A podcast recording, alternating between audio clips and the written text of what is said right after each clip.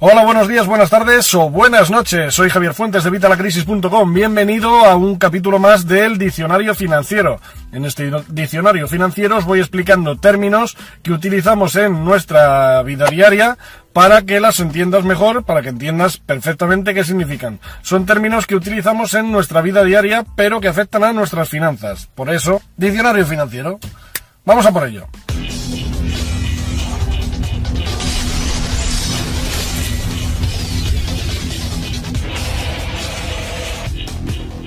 Bueno, pues hoy vamos a tratar en nuestro diccionario financiero de las cuentas bancarias, pero de una forma muy sencilla. Quiero decir, yo ya he tratado en otros vídeos sobre cuentas bancarias. Te he dicho cuántas cuentas bancarias, eh, bueno, he tratado en otros vídeos de cuentas bancarias. Ahí tienes el vídeo de las cuentas bancarias.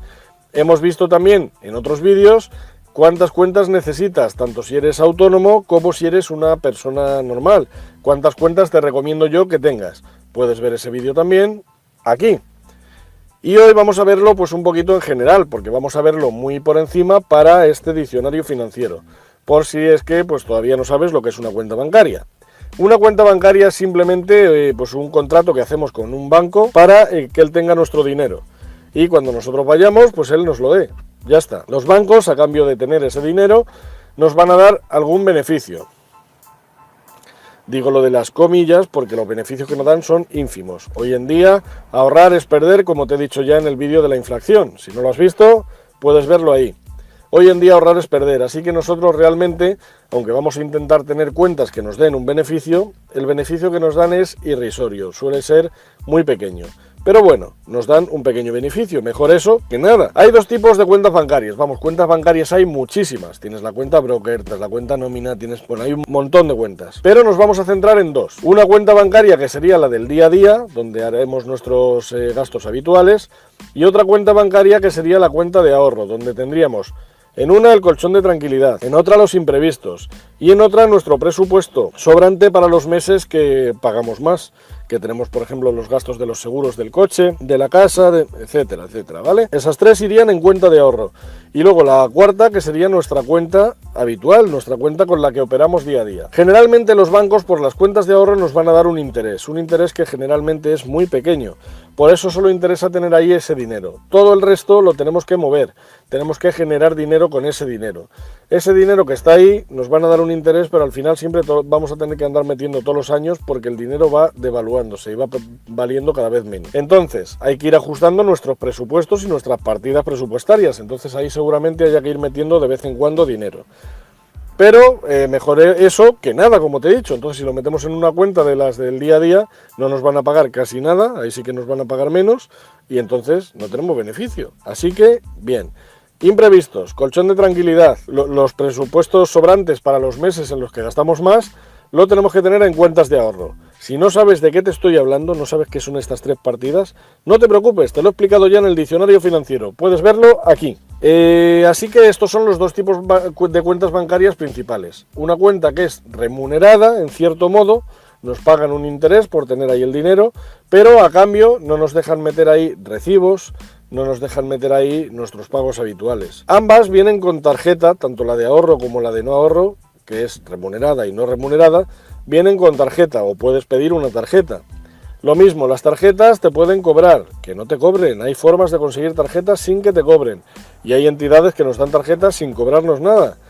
Hoy en día un banco es, vamos, hoy en día no, desde siempre. Bueno, desde siempre no. Cuando empezaron los bancos, por si no lo sabías, una curiosidad, los bancos empezaron con los templarios, date cuenta, con los templarios, los caballeros templarios, que como se movían tanto, tenían eh, como sucursales bancarias en las que dejaban el dinero en un país y cuando iban a otro país podían ir a la casa de el Monte de Piedad, se llamaba Monte de Piedad, iban allí y cogían su dinero y hacían un recibo y entonces en el otro lado ya sabían que habían quitado el dinero.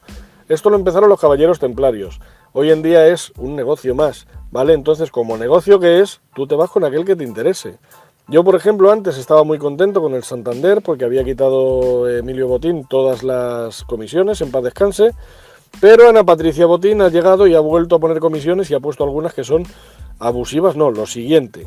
Bien, ¿qué hacemos? Pues el Banco Santander al carajo y nos vamos a otro banco. Tan sencillo como eso.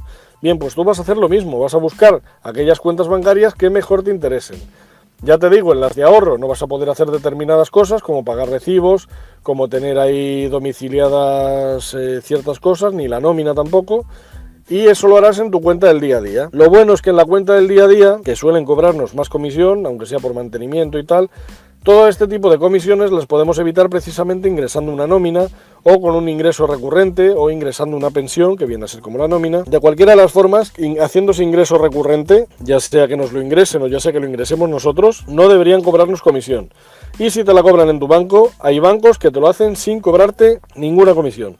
Busca estos bancos y vete a ellos y ya está. Te cambias de banco, tan sencillo como eso. Que no te cobren comisiones innecesarias son comisiones abusivas. Y luego una comisión que sí que debemos evitar en las cuentas bancarias son las comisiones por descubierto. Tú tienes tu dinero en tu banco y te viene un recibo eh, que no esperabas. Entonces el banco puede hacer dos cosas. O te lo paga y te deja tu cuenta en números rojos, en negativo, o no te lo pagan porque no tienes dinero. De cualquiera de las dos formas a ti ya te han hecho la puñeta. ¿Por qué? Porque si te lo pagan y te dejan tu cuenta en números rojos, o te das cuenta enseguida y metes el dinero para dejarla a cero o en positivo, o te van a cobrar una comisión por descubierto.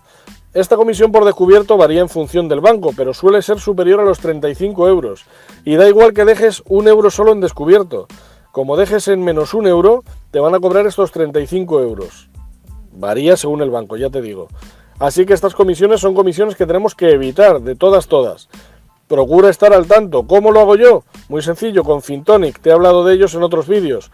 Fintonic es una aplicación gratuita y te avisa cuando hay un descubierto en tu cuenta bancaria. Te enteras, vas, ingresas el dinero y la dejas en positivo o a cero. Y evitas estas comisiones. La otra cosa que puede pasar es que no nos paguen el recibo, con lo cual lo devuelvan, con lo cual la entidad que nos ha presentado el recibo generalmente nos va a cobrar un suplemento. Así que de cualquiera de las maneras te han hecho la puñeta. Pero bueno, en este caso la culpa sería tuya por no haber sido previsor.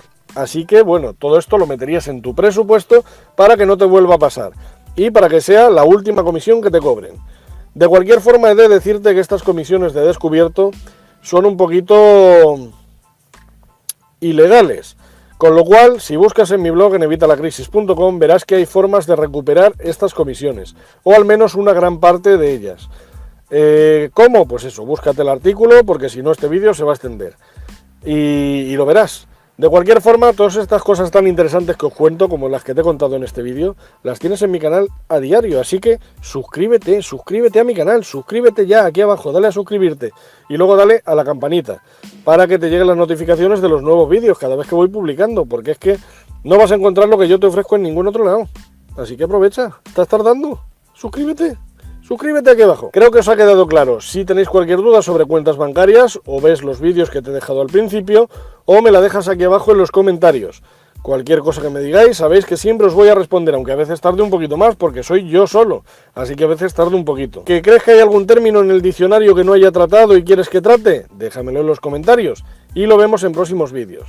Y nada más, suscríbete, dale a me gusta y hasta el próximo vídeo.